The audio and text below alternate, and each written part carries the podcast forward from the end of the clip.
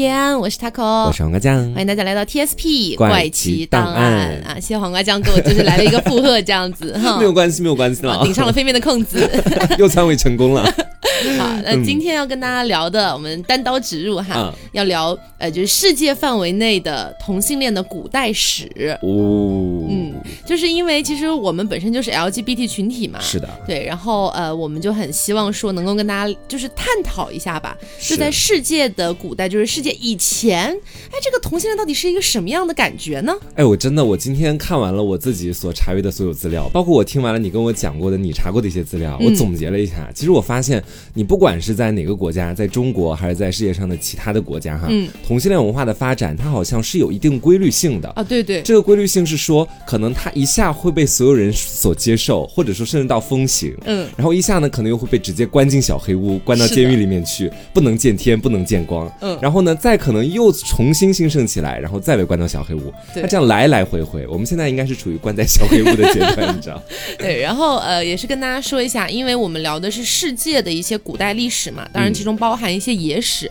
但大家要知道，不管是在哪个国家，呃，从古代来讲，女性的地位都不高，嗯。啊，然后被记载到史书里的女性本来就很少，然后你还专门能记载到同性恋的一些女性，其实就更少了。对所以今天我们聊到的可能主要是男同性恋，对然后其中有一些可能是男双性恋，对啊，反正关于女性的比较少啦。这也真的挺可惜的，在整个同性恋文化当中，就我们目前所看到的资料，真的女性是处在一个缺位状态。嗯，基本上没有看到太多。我看我反正我查阅的是中国古代这边的嘛，嗯呃，顶多也就是像《金瓶梅》啊像这样的小说里面，可能它会加入一些女同性恋的这种性的描写，啊顶多就这个样子。嗯，那好，那我先跟大家说一下中国古代的一个情况哈。啊哈，说是有关中国男同性恋的最早的记载、嗯啊，在资料里面是在商周时期，那么早吗？是真的很 早就开始搞对，了吗？很早。说那个时候有本书啊，叫做《嗯尚书》，然后里面有说到一句“比顽童实为乱风”，这个里面的“比顽童”，比顽童。哎，就说是有一种说法，就是说指的就是男同性恋。啊，但是也有一些说法是指这种呃比较顽固幼稚的人。嗯。所以这个地方呢不算实锤啊，嗯。但是后来呢，在《战国策》这本书里面，在《周书》里也有记载，啊。这句话叫做“美男破老”。这个说法里面的这个美男，其实指的就是男同性恋这个意义上的美貌的男，就是个男宠这种感觉。啊，对对对，所以这个地方算是实锤了，嗯。啊，所以最早起码也在《战国策》这本书里面记载了。权威发布，你知道吗？然后后来又到了春秋战国时期，嗯同性恋在春秋战国时期可以说是一个啊，这就是非非常盛行的一个阶段哈。嗯，说当时有很多的这种国君呐、啊嗯包括一些这种呃上到国君，下到平民嘛？哎 对呃，对，说是公开搞同性恋，然后呢，哦且完全不以为耻啊！啊、这个地方就要跟大家讲到，就是我们标题里提到的这几个故事，嗯就是分桃、龙阳和段秀。啊，大家应该呃略有耳闻，词儿，啊对，，可能都知道这几个词儿指的就是同性恋啊，嗯特指男同性恋。那这几个故事又是怎么来的哈？那先跟大家讲一下分桃，嗯，呃，说是呢，在《韩非子》里面有记载，说到了卫灵公和米子瑕他们俩的故事。嗯，简单来说呢，就是说这个米子瑕呀，他是这个魏国当时的国君卫灵公的一个男宠、啊，卫灵公也很喜欢他呀。他有一次呢，就跟卫灵公一块儿去桃园，在那吃桃子。哎，吃着吃着呢，这个米子霞发现，哎呀，有一个桃子的味道好甜好甜啊！想要分享，啊，他就吃了几口，然后就把剩下的哎就分给这个卫灵公吃了。嗯，然后卫灵公啊就非常的欣慰啊，他说、米子霞是真的爱我，真的爱我，果真的这样 吗？是真的爱我吧？这么好吃的东西都要让给我吃，一个桃而已，哥哥对，，但就是因为这个故事，所以留下了分桃这样的一个说法、啊。嗯然后后来呢，还有一个叫龙阳的故事，嗯说是在战国时期啊，有个魏国的国君，嗯他呢也是一个可以说同性恋者吧。然后呢，在也是在《战国策》里面记载，《战国策》怎么这么爱记载这种故事？然后说魏国的这个国王啊，就国君，嗯他和他的这个男宠叫龙阳君啊啊，，他俩呢一起去钓鱼，哎，一哎一个吃桃，一个钓鱼休。闲活动，哎，嗯钓鱼的时候呢，这个龙阳君钓到了十多条鱼啊，突然就哭了，嗯，他就嘤嘤嘤的哭了起来。为什么？哎，这个魏国国君就问他：“你哭什么呀？本王不是在你旁边吗？啊，啊你哭什么？”那这个龙阳君就说呀：“哎，因为我看到这些鱼吧，我就想到了我自己的身世，我就想说，我钓了第一条鱼的时候，我好高兴，好高兴。可是后来我钓到更大的鱼了，我就把前面的鱼给忘了。不知道我的人生会不会也这样您呢？会不会也把我也忘了呢？对啊言外言外之意就是这个。对对对，那这个魏国的国王啊，他就想，哎呀，这不行啊，我得安一下这个龙阳君之心哈，是得给他安心。对对对，他就居然在国内去到处张贴那种告示。啊，就禁止别人再向自己推荐美人，哦意思就是我从此以后我只有龙阳君一个了啊！这个。海枯石烂跟他在一起 对，所以这个故事呢就称为龙阳。嗯，那后来还有个断袖的故事，其实断袖这个故事应该算是这几个故事里最出名的一个。我个人觉得是最温情的一个哦啊，，说是呢，这个汉哀帝他和他的这个也是算是男宠吧，董贤，他俩当时是说呀，在这个《汉书》里记载，嗯。说董贤呢长得非常漂亮，哎，非常好看。嗯，那汉哀帝看到她之后呢，就对她简简直就是宠爱不已啊，啊，这个爱不释手啊，呃，啊，甚至有一次还想把这个皇帝的位置传给他，都已经到了这种地步了 对，但是没有传承哈。嗯，后来呢，有一次汉哀帝和董贤在一块儿睡觉，嗯那汉哀帝先醒了，他想起来的时候呢，他突然发现董贤的身子压住了自己的衣袖。啊，这个时候想，哎呀，怎么办呢？我要是把衣袖抽出来，不就吵醒我的宝贝了吗？吵醒我的大宝贝了吗？对，这个时候呢，汉哀帝就挥刀斩断了自己的衣袖，哦，让这个董贤能够继续熟睡。这是断袖。这是断袖的故事，哦我其实真的是觉得最后一个才稍显温情，前面那个什么分桃子钓鱼什么的，怎么了？不好吗？不好吗我？个人觉得就是如果我跟这样的男人在一块儿，他对我做这种举动，我真的是不会有任何就是爱情的感觉，你知哎，道吗？可是你想象一下，你跟一个君王在一起，嗯然后你跟他说自己怕以后被抛弃，他就再也不纳新的美人了。这个也确实是还挺好的啦。你只是嫌弃分桃而已吧？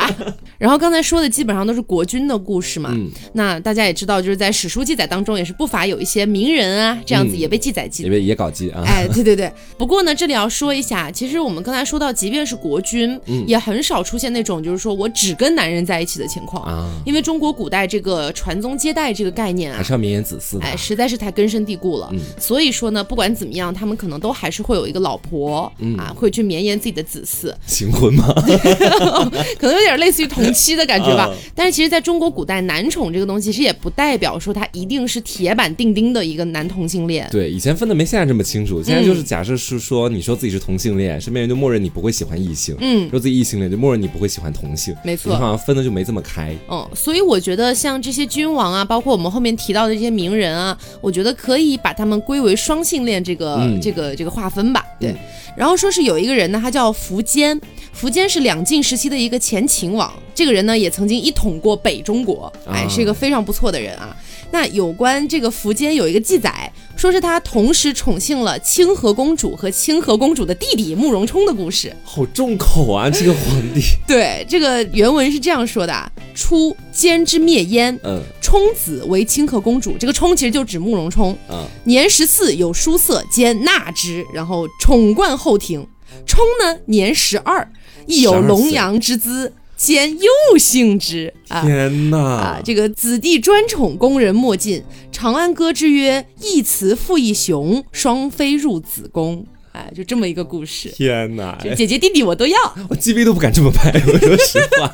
对，那还有一个人呢，他叫做嗯袁枚、啊，就我们之前聊过的《子不语》，就是他的著作。嗯那袁枚呢，他其实没有太多的一些文献记载说他到底发生了什么样的故事，嗯但是据有一个现代学者叫做张载洲，嗯他的研究里面称啊，说袁枚他是男女都爱的。之所以男女都爱呢，是出于这个袁枚对美，他他是非常欣赏的，嗯哎非常爱我。只欣赏美的事物，无论男女。啊，对，所以不管男女，他只要长得漂亮，他就喜欢。啊对，然后还有一个人，大家应该更熟了，是清朝的郑板桥。啊！哎，天哪！之前我们好像聊到过一期关于打屁股的，是在我们的会员电台里面吧？哦，你这么说，我想起来了，是。对说有一次他好像有点特殊性癖什么的吧？说他喜欢别人屁股，然后说屁股之美，如果谁打了就是跟我作对那种感觉。嗯对，那郑板桥呢，也是他家里面也有老婆，但是嗯同时他也有男妾。哎，这是文人骚客，真的是真骚客。然后在明清的小说里面有一个故事，我觉得特别有意思，可以跟大家分享一下。有一本小说啊，叫《别有香》，说到呢有一个姓卜的一个富商，嗯。他就是男女都喜欢的，但是别人喜欢男女哈，你比如说前面的都是喜欢长得好看的呀、啊嗯。屁股好的呀之类的，嗯，但是这个姓卜的这个商人吧，他不问美丑，也不管男女，照单全收只。要是个人就行。在这个小说里面记载说，别人好色或好了水路，便不好旱路。嗯就这个，其实这个大家就懂吧？就是嗯水路可能指女性，对汉路可能指男性。不可能两个人都爱，大部对分人，然后说或好了旱路，便不好水路，没有两样兼好的。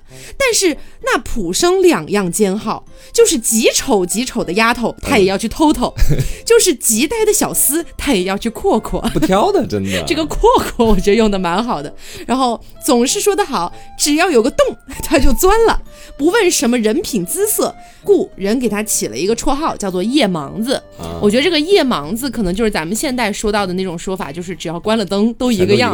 啊，对。，不挑。然后呢，在这个清代小说呀，有一个叫做《孤望言》的小说里面，也描写了一个我觉得蛮有意思的故事，说是有一个男子，他叫做魏卯儿，嗯这个人呢，他做了好几年的龙阳，嗯这个龙阳，我觉得有可能指的是他可能做了男妓或者男妾这样的一个形象，嗯，那积下了很多的钱财，那肯定就是去卖的嘛，不用去说。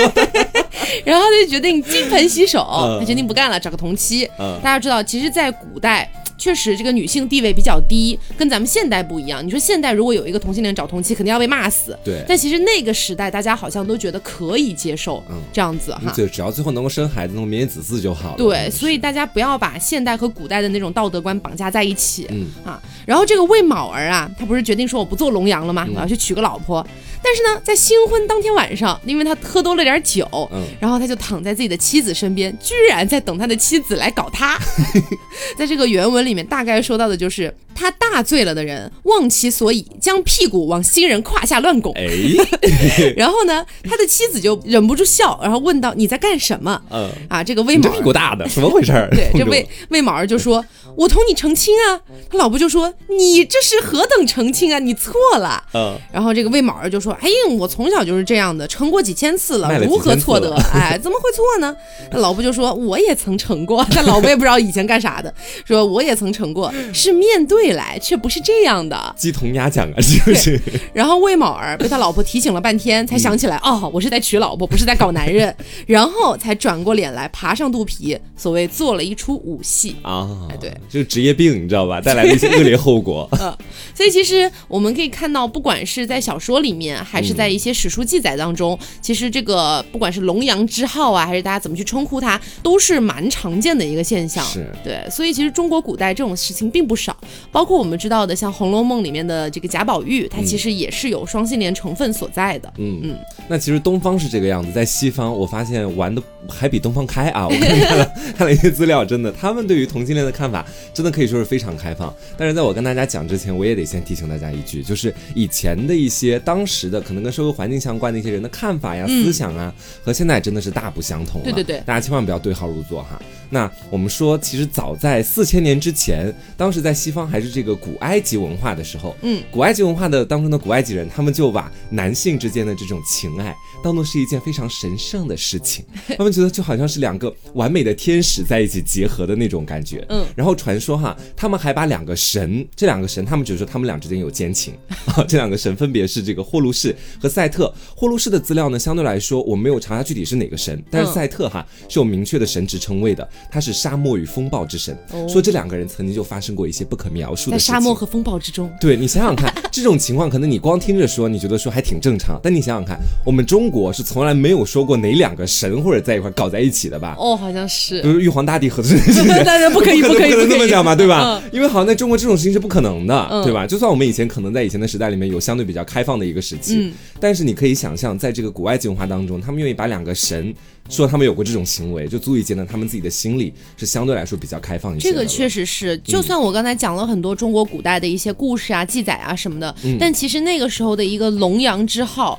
其实也并不算是一个非常崇高的东西。对，它可能最高到达的就是大家也觉得哦也没什么，嗯但是其实很多时候大家都还是会拿有色眼镜去看他们可。能要背后议论一下。哎对对对然后我们前面还提到了说，在我们今天讲过的所有的内容里面，可能女性所占的成分会比较少。嗯，这个其实反而也倒推了很多男人走向同性恋这一步。在过去那个时代啊，嗯不是我们现在这个时代，说的是其实，在一些伊斯兰的国家当中，因为伊斯兰国家他们是女性群体与世隔绝，嗯而且不太容易亲近，甚至于说呢，他们不太受教育，就整体来说社会地位也相对来说比较低，嗯所以就导致了一部分可能先天就具有双性恋潜质的男人，更想去找一个男性来发展一些性关系或者什么东西的。嗯，但是其实如果放到现在来看的话，我记得伊斯兰教应该是完全不允许这样的事情存在的。哦，嗯，这个样子，嗯，然后时间继续往前进嘛，我们来到这个玛雅文明当中，玛雅文明当中呢，也有一些关于青春期的这个男性的同性恋现象，嗯，这个会相对来说，我觉得有一部分听众听了会觉得呃有点重口或者干嘛的哈，嗯，呃，他说的是呢，在古希腊，一般来说这个成年男人呢，通常他们会和即将进入青春期的那些美少年们在一起谈恋爱，注意哦，他们不是说两个成年男性在一块就可以随便的到处去谈恋爱，到处乱搞这个样子，他们一般是只有成年男性和即将步入成熟期的青春期男性，因为他们其实这些成年男性往往担当了一个老师的职责在这个里面。嗯，为什么会这么讲哈？说的是在这个公元前六到四世纪的时候啊，这古希腊人他们把同性恋视为这个高等教育的一种分支啊。我觉得这个地方给大家打个预防针，因为之后会提到一些我觉得可能略带有一点恋童色彩的东西在里面。对对，但是大家不要把那个时代的一些事情和现在混为一谈了。嗯就可能以我们现代人的价值观，就是道德观去看想，象这些事情，怎么能干这种事情？但是在那个时代，确实大家就是这么想的。啊而且还合情合理啊我觉得对，嗯。我们说，其实如果我是一个在古希腊成长的青少年，可能我小的时候哦，我跟我跟家里面的其他人、跟老师一起学习了一些基础的生活知识，嗯然后在我大概十二到十六岁的时候呢，就会有一位翩翩的男性啊，成年男性你看你脸上的那个笑吧，他就会开始照顾我，开始会教我很多东西，大致是这样的感觉。所以说，很多人可能之后就会好奇了，为什么会有这种情况产生？那我们就来溯一个源，就把这个时间再往前推，推到古希腊文明的起点。他们文明的起点呢是克里特的文明。这克里特文明啊，它其实深受我们前面说到的那种古埃及文明的影响。嗯，这个影响具体在哪里哈？是说不论是哪一种文明，在我前面说过的这几种文明当中，他们都对于男性的美有种异样的那种崇高感。嗯他们也会觉得说男性美好像是一种非常好的一件事情，会不会因为有一点男男性性崇拜？对，所以说早在这个克里特文明的在这个原始部落和青铜器的时代啊，他们其实就已经出现了一种传统。这个传统是什么呢？就是说，当一个少年啊，你进入到这个青春期的时候，一般我们说是在十三到二十岁左右嗯啊这样的一个年龄段，这个部落里面呢，就会派出一名成年的男性，把他带离部落。就我们原本是大家一起在一块杂居啊，嗯这个男人就将和你一起带到了小树林，对，带到外面去。但是带到小树林呢，也不单单是干我们所讲的那档子事儿，那档子事儿是要干的，因为那是对一个男性，可能是小孩、小男孩的最初的性启蒙，哦他们是要教他的。但是其他也会靠教这个教对。好，身体力行。对，但其他东西也会教到，也不是只干那档子事儿。比如说，把他带到外面去，会教他怎么谋生啊，跟他说一说你在这个社会上啊，你要承担什么类型的责任呐、哦然后我们可以一起健身呐、所以会让你拥有对，就是让你拥有一个强壮的体魄呀。然后在之后也包括我们前面讲到一些性教育，就等于是全套啊，我都教给你这些东西，然后再把他哦带回部落。然后经过这样的教育之后，我们部落才承认这个小男孩已经成为了一个成年人、啊哦，是这样的一个模式。然后呢，在他把他带离部落的这个过程当中，你说其实这个男人和少年之间，他们不产生感情是是假的，对不对？嗯不管怎么样，就算你们不产生爱情，至少也会产生一点就是那种友情啊，或者诸如此类的东西在里面。而且我觉得在小朋友比较小的时候，其实对于那种性别意识可能还没有那么强烈。养成系同性恋，我觉得有点对像，嗯然后呢，在部落时代之后，就进入到了这个城邦时期。城邦时期，他们也没有任何 对这个方面有任何想要改动的意思。嗯，相反，我觉得还有点变本加直接继继承过来了，然后再发扬光大。对 在克里特岛啊，进入到城邦时期之后，他们开始出现了成年男子诱拐少年的风俗。诱拐，诱拐少年的风俗，对他这个诱拐呢是打了引号的啊，并不是说哦完全就强抢民男那种感觉。嗯，他们说的是，在这个社会里面，基本上成年男性啊，他们会把自己称作爱者，爱是那个哦爱情的爱。那他们所挑选到的那一个可以说处在青春期的男孩，称作被爱者。如果你觉得这个有点难理解的话，你可以把爱者想象成一，被爱者想象成零，你可以这么去想。公和受这种意思。对对对对，公和受的意思。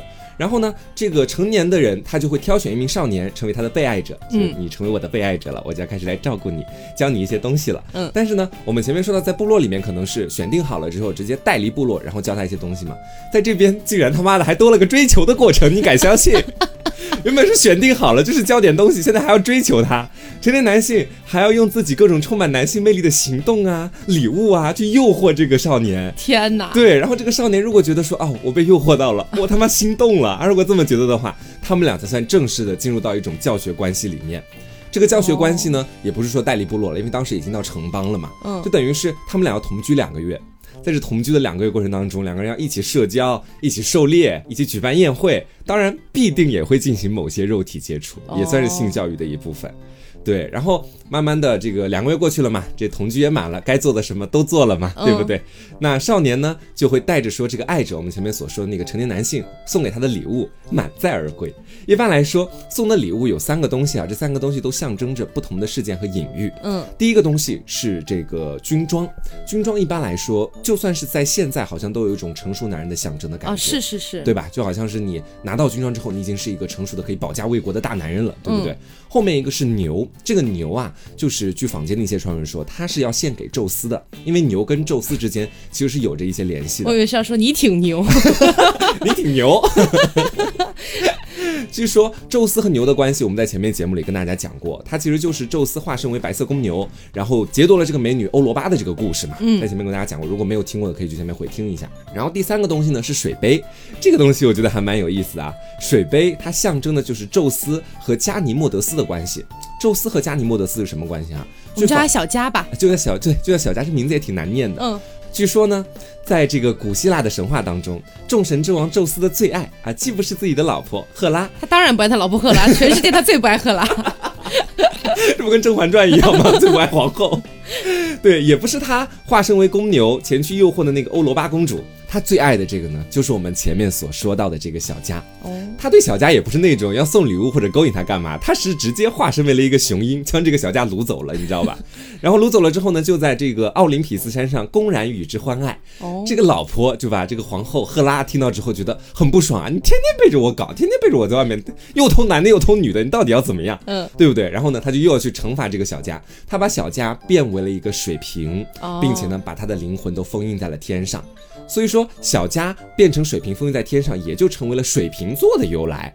然后呢，那个我们说，再回到前面所说，成年男性赠予这个青春期的男孩一个水瓶，其实也有某种隐喻，是象征一种同性之间的爱啦。哦，嗯，是这样的一个道理。好的，嗯，而且我们说呢，在克里特岛前面说到，他们可能是成年男性去诱拐，打个引号的诱拐这种这个未成年的一些青少年，的诱惑。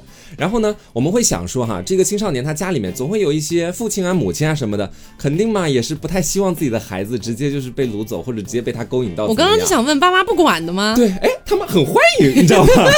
这种欢迎呢，在雅典那边反而是更加被发扬光大了。说的是啊，怎么还上赶着送吗？对，雅典城里面的每一位父亲，每天晚上可能夜不能寐啊，都在操心着说，我的儿子他以后如果没有办法吸引到一个俊美的男人来追求他的话，那他一辈子可能就毁了。天可能会这么去想。所以说呢，他们在这个孩子可能刚刚出生以及成长的过程当中，就会去祈祷说，希望我的儿子啊，性难愿一生吃素，希望我的儿子进入青春期之后能够充满魅力，成为整个雅典成年男性都梦寐以求的对象。求求你了。天，他们会这样去想，然后呢，这几乎就很像我们现在的一些选秀节目，你知道吧？就等于是成年男性来选妃的那种感觉。雅典一零一，对。然后呢，在雅典，这些成年男性把这些等于说未成年的一些青少年，把他们带出去教学的内容和我们前面说的也大致一样，基本上就是啊，让你知道性是什么，让你知道啊，爱是什么，对，爱是什么。然后呢，如何在你成年之后，你会成为一名这个合格的，同时还具有迷人的外表以及风度的一位自由公民？他们会觉得说这是一个教学的内容。嗯，同时呢，在雅典非常来之不易的是同性的爱啊，他们被法律赋予了最大限度的保护和支持，因为雅典人他们想得开，我觉得他们觉得说搞同性恋其实也没什么不好，反而是缓解就是我们国家这个随便乱生的这种乱象的一种方式，因为你们生不了孩子吧，有点像这个打引号的计划生育的手段。当时雅典的这样的一个做法是，而且他们其中这个有关于同性恋的说法还被带上了法庭，这么庄严的一个地方。说的这个著名演说家呢，爱呃小爱吧，就 太长了这个名字。好，小爱对，在法庭上就曾经公开的去说过，迷恋上一位这个貌美如花、风姿翩翩，而且又举止得体的少年，是一件非常自然的事情啊。而且是任何一位感情丰富而且又明智的男性都必然会产生的爱情，是不可违抗的。这个话的潜台词是什么？不知道大家听出来没有？就是如果你不对男人感兴趣，你就不是一位感情丰富又明智的男性，你知道吧？对，然后呢，我们说雅典，你觉得说他肯定还挺开放的，法律上都给了他一定支持了。嗯，这还不是最开放的，我跟你说，简直是个开放国度。我觉得真的，最开放的是古希腊城邦当中的这个叫底比斯的地方。他们妙就妙在说，不只支持同性恋，还把同性恋编入了军队，并且呢还取得了巨大的战果。什么东西？对他们呢有一个军队呢，就是专门的同性恋军队啊。这个同性恋军队叫迪比斯圣军。你你 你说到这个同性恋军队，可能比如说按照现代很多人对同性恋的刻板印象，嗯可能有些人觉得同性恋会比较娘什么的。我刚才想母林军队，我刚刚脑海里面就是不会吧？要扯头发吗应？该要一，应该要一了，我觉得应该不可能是让零上的。嗯嗯，然后呢，我们说到这个迪比斯圣军，它是由三百个人组成的。这三百个人呢，刚好就是一百五十对儿同性恋。他们会在迪比斯的各个军团里面挑选这些参加迪比斯圣军的人，有三个要求。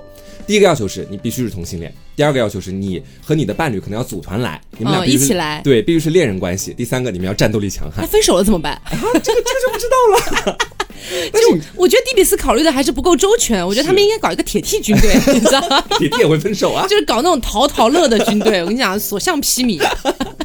但是你知道，很多母灵可能在这个战斗力强悍这一关就过不了了，你知道吧？前两个是可以的。嗯。然后我们说这个迪比斯圣君啊，你可千万别小瞧他。嗯他在这个基本上当时所有的战争里是所向披靡，而且呢是没有败绩在里面的，哇哦，就是非常强悍的一支军队，就以至于说可能他们即将交战，他的对手听到了是迪比斯圣军来了，可能会有点胆子害怕的吓破，对，会有点这种感觉。啊，一群同性恋来了，怎么办？完了完了完了完了！打不过他们。然后呢，为什么会成立这个军队？就是因为在当时迪比斯的这个可能是领导人，可能组建这个军队的人哈，嗯他们觉得说，当一对伴侣或者说这种同性恋伴侣进入到军队之后，他们会对这个对这场战争啊，怎么会投入更多的心血在里面？因为他们是为了自己的爱人而战，哦会相比于其他的一些军队来说，会更有凝聚力一些。相比于直男军队来说，会更有凝聚力一点。因为其实这个东西会让我想到，就是看的一些小说，大家很爱的一个设定叫强强。啊啊，就是不管是攻还是受一还是零，他都是一个比较强的一个男性形象在里面，是所以大家很爱看这个的原因，就是因为他并肩们作战、啊，对都会把后背交给对方。对，然后我们说在迪比斯，不只是在军队里面啊，他们在这个婚姻里面，我感觉是有点像婚姻里面了哈，嗯也会给这个同性恋开绿灯。就是说，他们虽然没有明确的规定说男生和男生在一块儿是可以结婚的，嗯但是他们是允许成年男子和自己的少年开展一段类似于婚姻的同居关系。就以前我们可能是这个成年男子啊，训练完了这个少年，就带出去两个月嘛，对，就带出两个月训练完了就回来嘛，对不对？嗯他们是允许你在训练完之后还继续同居，呃，搞在一起这种感觉的。哦，对，然后呢，可能他们那个教学内容和前面也一样，也是如何你成为一个优后面就雅的男人。不是教学内容了，对，后面是在一块幸福的生活了。我跟你说，我适合生在迪比斯。我跟你讲，你就要去加入那个同性恋军队是吗？哎，我跟你说，其实就我不讨论同性恋平权问题啊，因为但凡我们今天在这个话题里面，我们谈什么同性恋平权什么的，嗯我会有点导向的意思啊。是，但是我很想讨论同性恋的伴侣分配问题。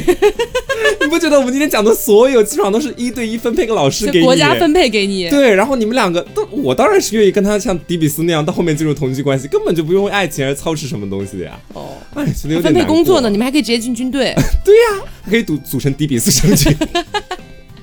然后到后面呢，我想跟大家来聊一下的，就是可能现在很多人知道，也也有一部分人不知道的关于柏拉图爱情的一些东西啊。嗯，柏拉图爱情大家都知道，有很多人误解，觉得就是没有性的恋爱，其实这是一个谬论，它其实没有什么的依据做支撑。这个东西其实我们之前也在节目里提到过，我记得应该是在凹凸那边提到过。嗯就是呃，我为什么那次要聊这个话题，就是因为我看到我有一个学妹发朋友圈儿，就是说什么嗯、呃爱是想触碰又收回手啊，就就那段话你知道吧？然后说什么呃，柏拉图式的爱情都是精神的，嗯什么想要肉体的都是肮脏的，什么什么的。形容词都错了，妹妹然后我就大骂了他一顿呢，啊，真的 有这么严就在重吗？在心里。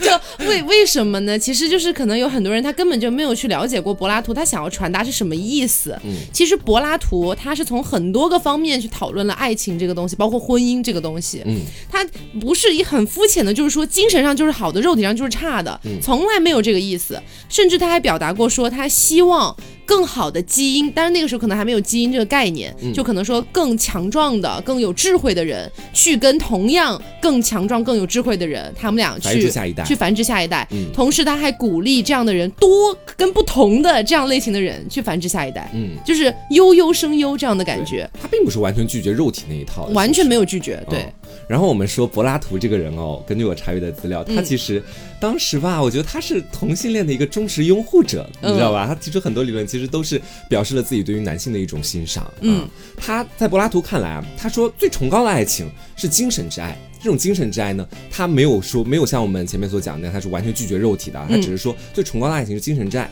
它是拥有能够让人灵魂上升的力量在里面的。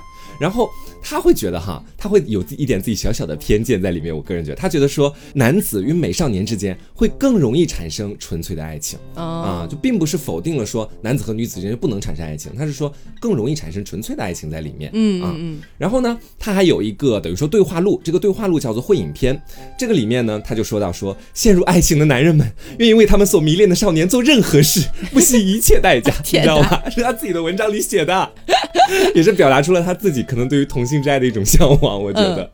然后我们接下来说一下这个古希腊的同性之爱啊，它其实和我们当代的同性之爱有什么样的区别？其实我跟你们说，区别可大了。可能前面我们通过我们现代人的叙述，你会觉得说，哎，不就是搞同性恋吗？嗯，还真不是。其实，在古希腊那边，他们是没有明确的同性恋这个词和概念的。嗯，首先这一点上就是这个样子，它并不是说看到街上有两个男人走一块，或者看到一个成年人带着青少年走，就哎同性恋，他们不会这么讲。嗯，他们其实更觉得说，无论是男人对男人的欲望，或者男人对女人的欲望。这两种欲望其实都是非常公平的，都是爱的一种体现，都是非常珍贵、美和高贵的一种产物。这是一个非常好的观点呢。对他们觉得说，你热爱美少年和你热爱美少女，其实没有什么区别？没有太大，大家都是老色批，有什么区别？对呀，就是为了肉体嘛。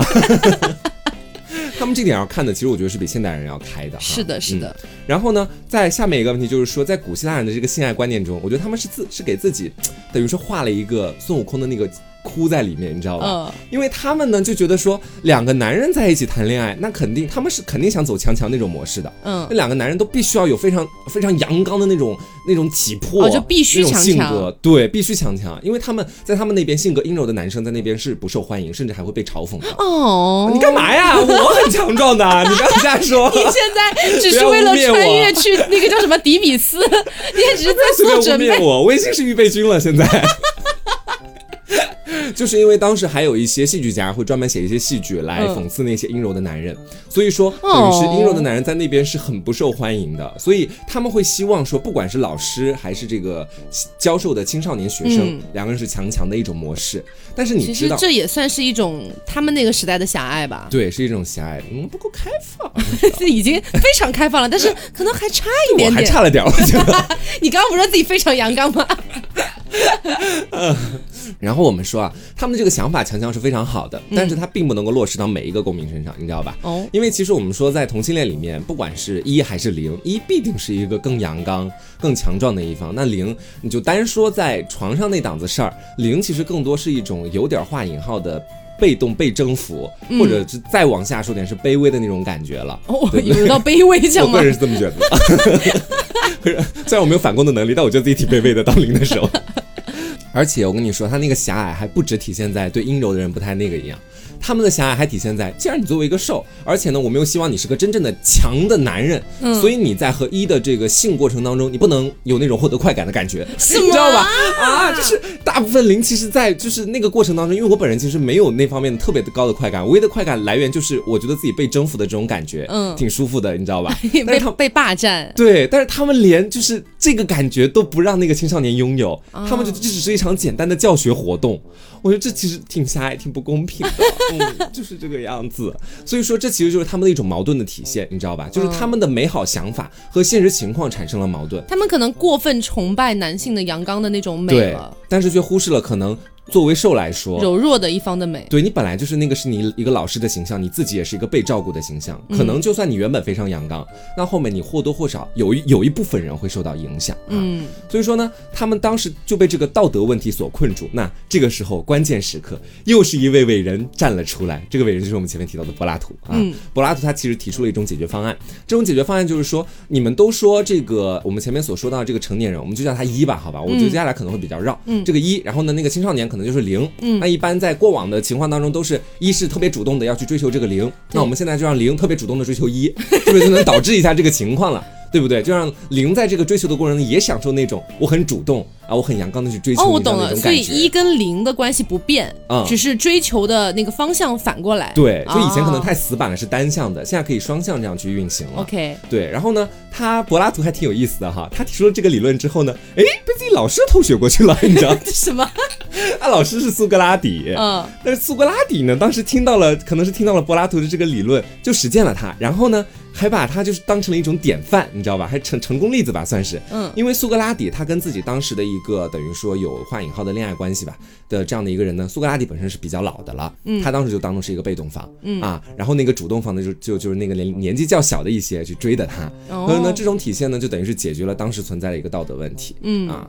然后呢，关于古希腊，我们暂时就说到这里。到之后呢，可能就要进入到古罗马时期。我们说古罗马时期，我们我们要把它一分为二的去看待啊。嗯，分成这两个部分呢，一个叫做罗马共和国，另外一个叫做罗马帝国。原本呢，它作为罗马共和国的时候，它可能和这个古希腊是邻居。然后后面到了这个罗马帝国的时候，就等于是它实现了一个我们所说的一个统一吧，它征服了这个古希腊了，那就完全合为一体了。嗯，我们说前半部分这个罗马共和国呢，它其实它的历史和古希腊的历史有所重叠。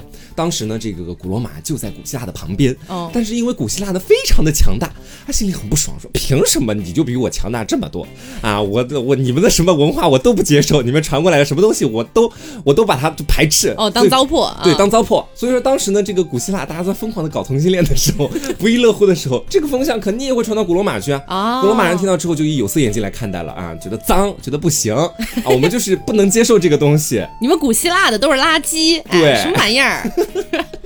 所以他们当时对这个同性恋有着非常苛责的刑法，就是说，如果你搞同性恋，你在我们古罗马就是一种堕落的行为，就是自甘堕落。然后呢，这个罗马的元老院还定了非常严厉的法律来禁止人们同性恋。这个非常严厉，就是说你搞同性恋，你就会被处死啊，直接去死的这种感觉。直接去死。好的。然后呢，到后来啊，这个古罗马它最后是征服了古希腊，就进入了罗马帝国的时代嘛。嗯。哎，这个我跟你说可双标了啊！这古罗马 当时前一天可能还是我们要搞死同性恋。后一天可能就是啊，大家一起来搞同性恋吧，你知道？当然可能没有我所讲的那么一天一夜那么快哈。是，但是这确实是一个文化入侵的过程。嗯，这整个古罗马呢，就等于是说，大家好像在一夜之间都变成那种会享受的文明人的感觉，就都说能接受这个事情了。哦，啊。所以说到后面我们去评判这些事情的时候，可能是说罗马在军事上面你确实征服了人家古希腊，嗯，但是在文化上人家确实征服了你的这种感觉，可能是打过你了，我就加入你。对，当然呢，其实我们说接下来所所说到的一些，基本上不会有特别严格的一些，比如说史料啊，或者说相关东西去支持它，嗯，啊，当个乐子去听一下就好，当个野史。对，他其实不具有特别权威的一种说法。他说呢，其实罗马帝国的这个同性恋可能会有一段时间比较风行，其其实还有另外一层原因，那就是罗马皇帝带头搞同性恋啊，是这样的，就是这个其实有一个前因，前因是什么哈？因为我们知道，在罗马那边可能不单单是皇帝去专权去管整个国家，嗯，还会有一些元老院什么的来介入，对吧？但是呢，当这个凯撒和屋大维这些罗马皇帝他们在位的时候，就不断的在开始强化皇权，强化自己的权利，想要变成中央集权，对，弱化那种元老院的权利，嗯，这个会导致什么哈？把它跟同性恋联想起来，你想想看。假设说，当皇帝的权力不断不断增大，当一个同性恋皇帝登基之后，他会做出什么样秽乱宫闱的事情？大家想一想。啊，这元老院也管不了他了，他自己可不是想怎么搞就怎么搞了，对不对？是。所以说呢，当一个倾慕本身就对希腊文化、希腊同性恋文化比较感兴趣，同时本人又确实是同性恋的皇帝，啊，开始登上皇位。你比如说是我们后面说到尼禄啊、哈德良啊这两位皇帝，他们其实都有点这方面的倾向哈。所以说皇帝带头搞同性恋，下面也就瞬间开始上行下效，对吧？就开始去在整个国家风靡起来了。据说啊，这个罗马皇帝哈德良，他当时竟然还敢在全国办选秀比赛，你知道吗？天哪！那选妃子一样，在帝国内甄选美少年，必须要是美少年啊！你想想看，是罗马一零一。对，你知道，就是就我我发现同性恋看脸的这种文化，不管是在以前，还是在中国古代的皇那个皇室里面，还是在现代。太流行了，这个优良传统，真的，我跟你讲，你们那边男宠也要求是必须要这个长相优良，对对对，这边甄选的也必须是美少年，你知道吧？只有其中有一个那个富商，不管男女，只要是个洞他就钻。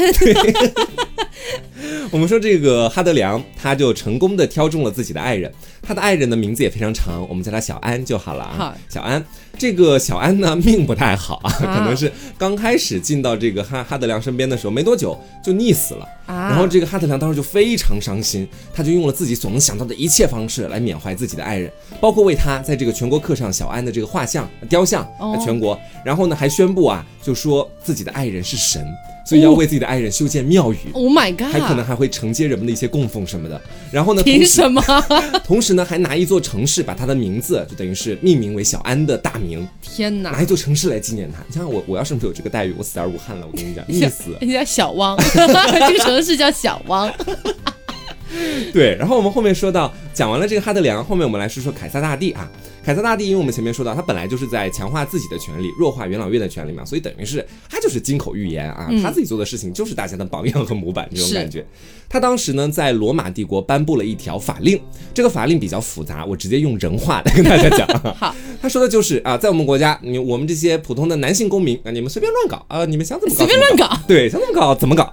但是呢，如果你们想要去嫖妓、嫖男妓，或者是跟一些下等阶层的公民搞在一起的话，你们不能够当零，它是这样的约定，就是你们不能够被进入，你们要搞可以搞，但是只能当一稿，不要去自己轻贱了自己，可能是办了这样的一件事情。嗯，他当时颁布了这样的一条法令哈，然后呢，关于凯撒还有一条小小的，就是他失去童真的趣闻，在 这里跟大家分享一下哈。就说在凯撒年轻的时候呢，他就曾经被这个比提尼亚的国王所宠幸。然后当时呢，据说啊，事情是这个样子的，就是凯撒就被这个侍从们领进了这个国王的内室。他身穿红衣，你知道我当时脑子里全是他穿着个肚兜进去的，你知道吗？什么什么？可能就是个红衣。我想的是那种斗篷啊或者之类的。啊啊！我带入了中国的文化。他穿着肚兜。对他躺在这个皇室独有的黄金的卧榻上，维纳斯的这个后裔的贞操就在比提尼亚。丧失了，说的是这个，他这样就失去了童真，你知道吧？嗯。然后呢，当时他后面就等于是当了国王嘛。然后呢，私下的那些部下们还会说他，我觉得真的太羞辱了。这句话说我们的这个凯撒大帝啊，在这个在所有的女人面前是男人，在所有的男人面前他就是女人，你知道吧？天哪，就是又当零又当一，啊不是又当零又当一哦，只当零，然后是直男，你知道？我觉得真的。不过我听你刚刚那个描述说。维呃，那个维纳斯的后裔的童真啊，维纳斯的后裔，那那凯撒大帝应该长得蛮好看的吧？是吧？对啊，美神的后裔，没有想到，可以，有没有视频啊？你真的。好，那这就是我们跟大家讲的，可能在世界比较早的古代的一些历史当中出现的同性恋的一些文化。嗯，然后其实有非常多近现代的东西，我们今天还没有时间聊到。那之后我们如果有时间，然后有机会的话，也会再做一下，就是说可能近现代同性恋的这个文化，从以前古代是怎么样转变到现代的这样的一个感觉的。其实今天就跳过了一件非常重要的事情，包括是在整个同性恋文化发展史当中非常重要的一件事情，就美国的那个十强运动啊，我。就是下一次在讲近代史的时候，很想跟大家分享一下的。好，那也希望大家能够喜欢今天这期节目。那如果大家喜欢今天这期节目的话，不要忘了素质三连哦，点赞、评论、加转发哦。好，那我是 taco，我是黄瓜酱，那我们下周再见啦，拜拜。